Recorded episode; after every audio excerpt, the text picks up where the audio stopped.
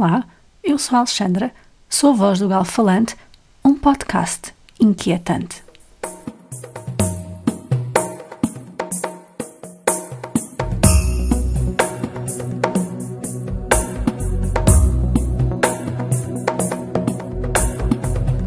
गिरिनन्दिनि नन्दितमेदिनि विश्वविनोदिनि नन्दनुते गिरिवरविन्द्यशिरोधिनि Perguntam muitas vezes quais são os meus livros preferidos, quais são as minhas músicas preferidas. Há uns anos, quando comecei a trabalhar numa multinacional, uma das minhas colegas mal me conheceu, perguntou-me sem rodeios: O que é que ouves? Não era uma pergunta aleatória e desinteressada. A minha resposta determinaria o meu perfil e se seríamos ou não compatíveis. Na semana passada, recebemos a visita de uns amigos que, ao verem a minha biblioteca, disseram: Deixa cá ver o que leem. Voltámos a encontrar-nos esta semana e, no meio de uma conversa, um deles disse: Olhem, eu sei o que leem. Tudo aquilo que ouvimos, tudo aquilo que lemos, diz muito sobre quem somos. Ao pensar no podcast de hoje, não hesitei na escolha do livro, independentemente do que ele vos possa revelar acerca de mim. 900 páginas de exotismo, emoção, aventura e drama. Alexandra, se gostas da Índia, tens de ler este livro. Foi o conselho da Rebeca, uma aluna do Reino Unido. E assim, embarquei numa mística viagem à Índia, sem nunca sair do lugar e da qual não queria voltar.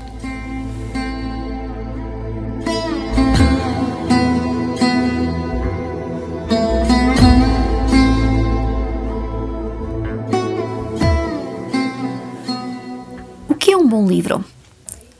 Creio que não há uma resposta certa, pois a palavra livro é muito vasta. O que define então um bom romance? Creio que também não há uma resposta correta, já que é muito subjetivo.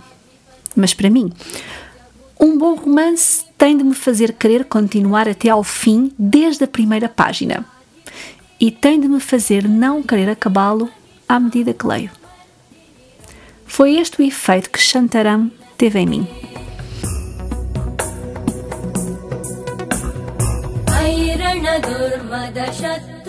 Têm de ser poderosas as palavras que iniciam o primeiro capítulo de um livro. São poderosas as palavras que iniciam o primeiro capítulo de Shantaram.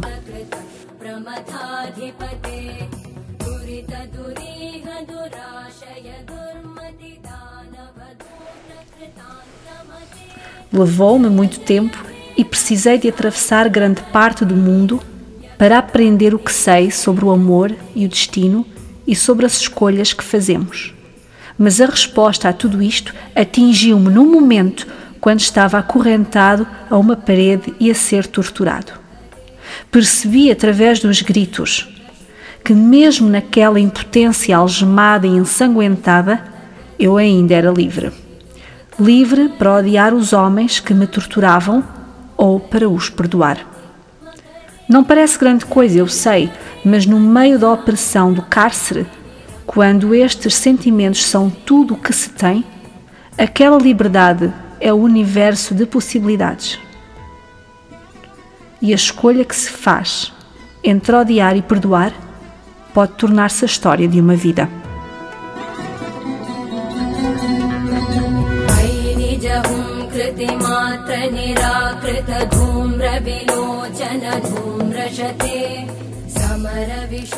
Julgo que é transversal a todos os amantes de leitura querermos sentir de alguma maneira que fazemos parte da trama.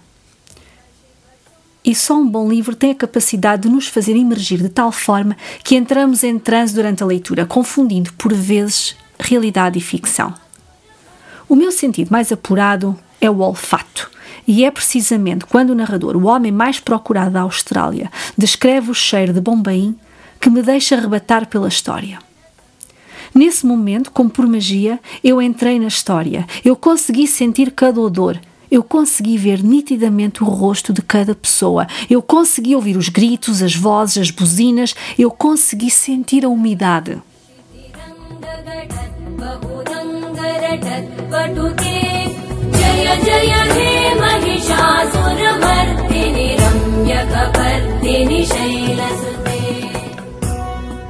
Do que primeiro me apercebi em Bombaim, nesse primeiro dia, foi do aroma diferente do ar.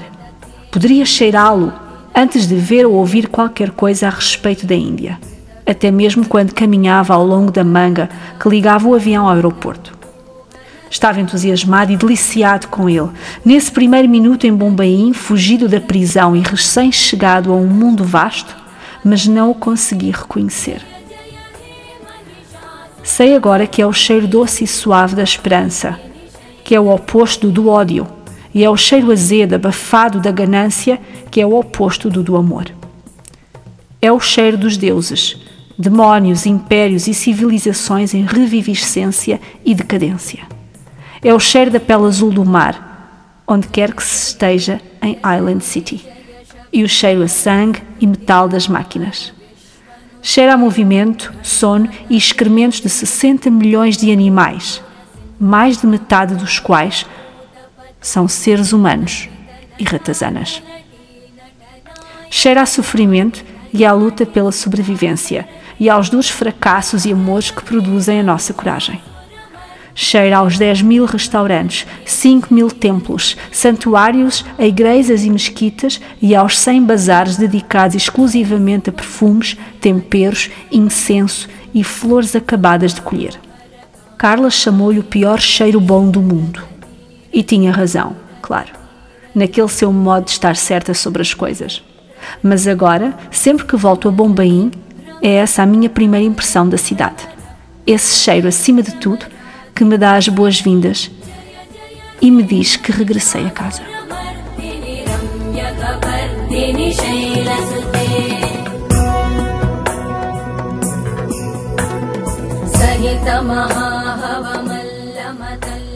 quem foge de uma prisão de alta segurança e simultaneamente quer fugir de um passado associado ao crime.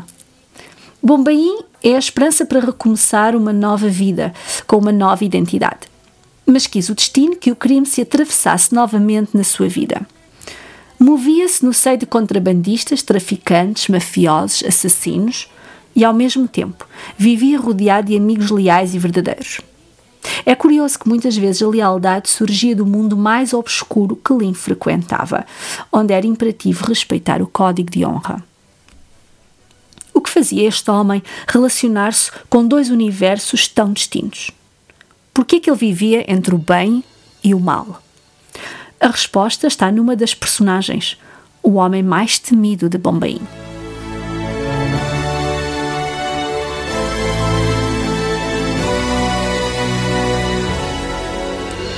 A verdade é que não há homens bons ou maus, disse.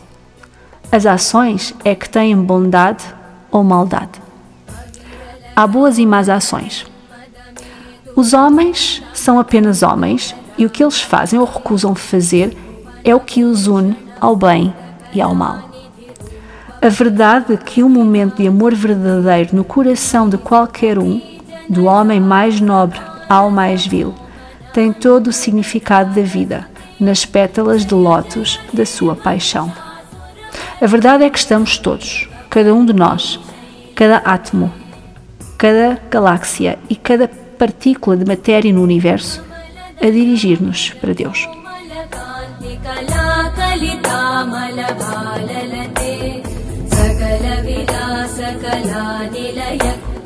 A Índia é descrita como um país de dicotomias. É o lugar mais fervilhante e o lugar mais perigoso. A humildade dos bairros de lata contrasta com a exuberância da vida de alguns amigos de Lynn. A azáfama da capital esconde o silêncio interior de algumas personagens. A pobreza e a riqueza convivem lado a lado.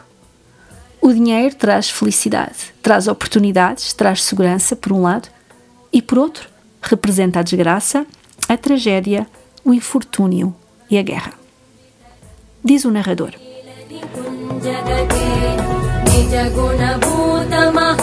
O dinheiro cheira mal. Uma pilha de dinheiro novo cheira a tinta, a ácido e a lexívia, como uma sala de impressões digitais de uma esquadra de polícia na cidade. O dinheiro velho, atormentado pela esperança e pela cobiça, cheira a mofo, como as flores secas há muito guardadas entre as páginas de um romance barato. Quando se armazena muito dinheiro, não vi velho no mesmo compartimento? Milhões de rupias contadas duas vezes e aglomeradas em maços presos com elásticos? Cheira mal. Eu adoro dinheiro, dissera Didier uma vez, mas odeio o cheiro. Quanto mais felicidade obtenho com ele, mais vezes tenho de lavar as mãos depois.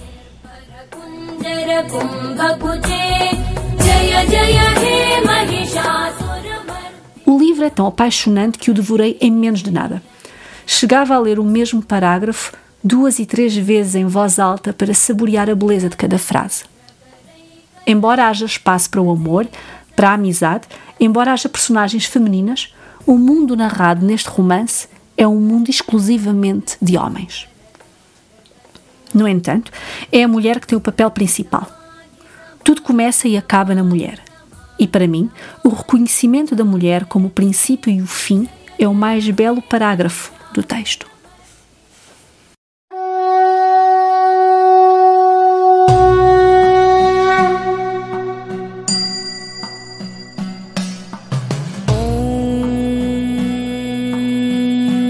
Então, o que faz os homens continuar a lutar e a morrer, e a continuar a morrer ano após ano, é a vontade de proteger a terra e as mulheres.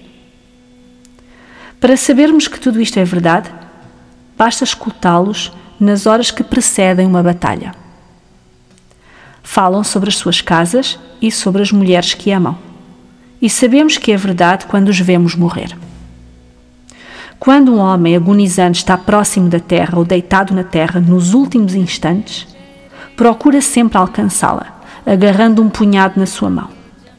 Se puder, erguerá a cabeça para olhar para a montanha, para o vale ou a planície. Se estiver longe de casa, pensará nela e falará sobre ela. Falará sobre a sua aldeia ou cidade natal, ou sobre a cidade onde cresceu. No final, a terra assume importância.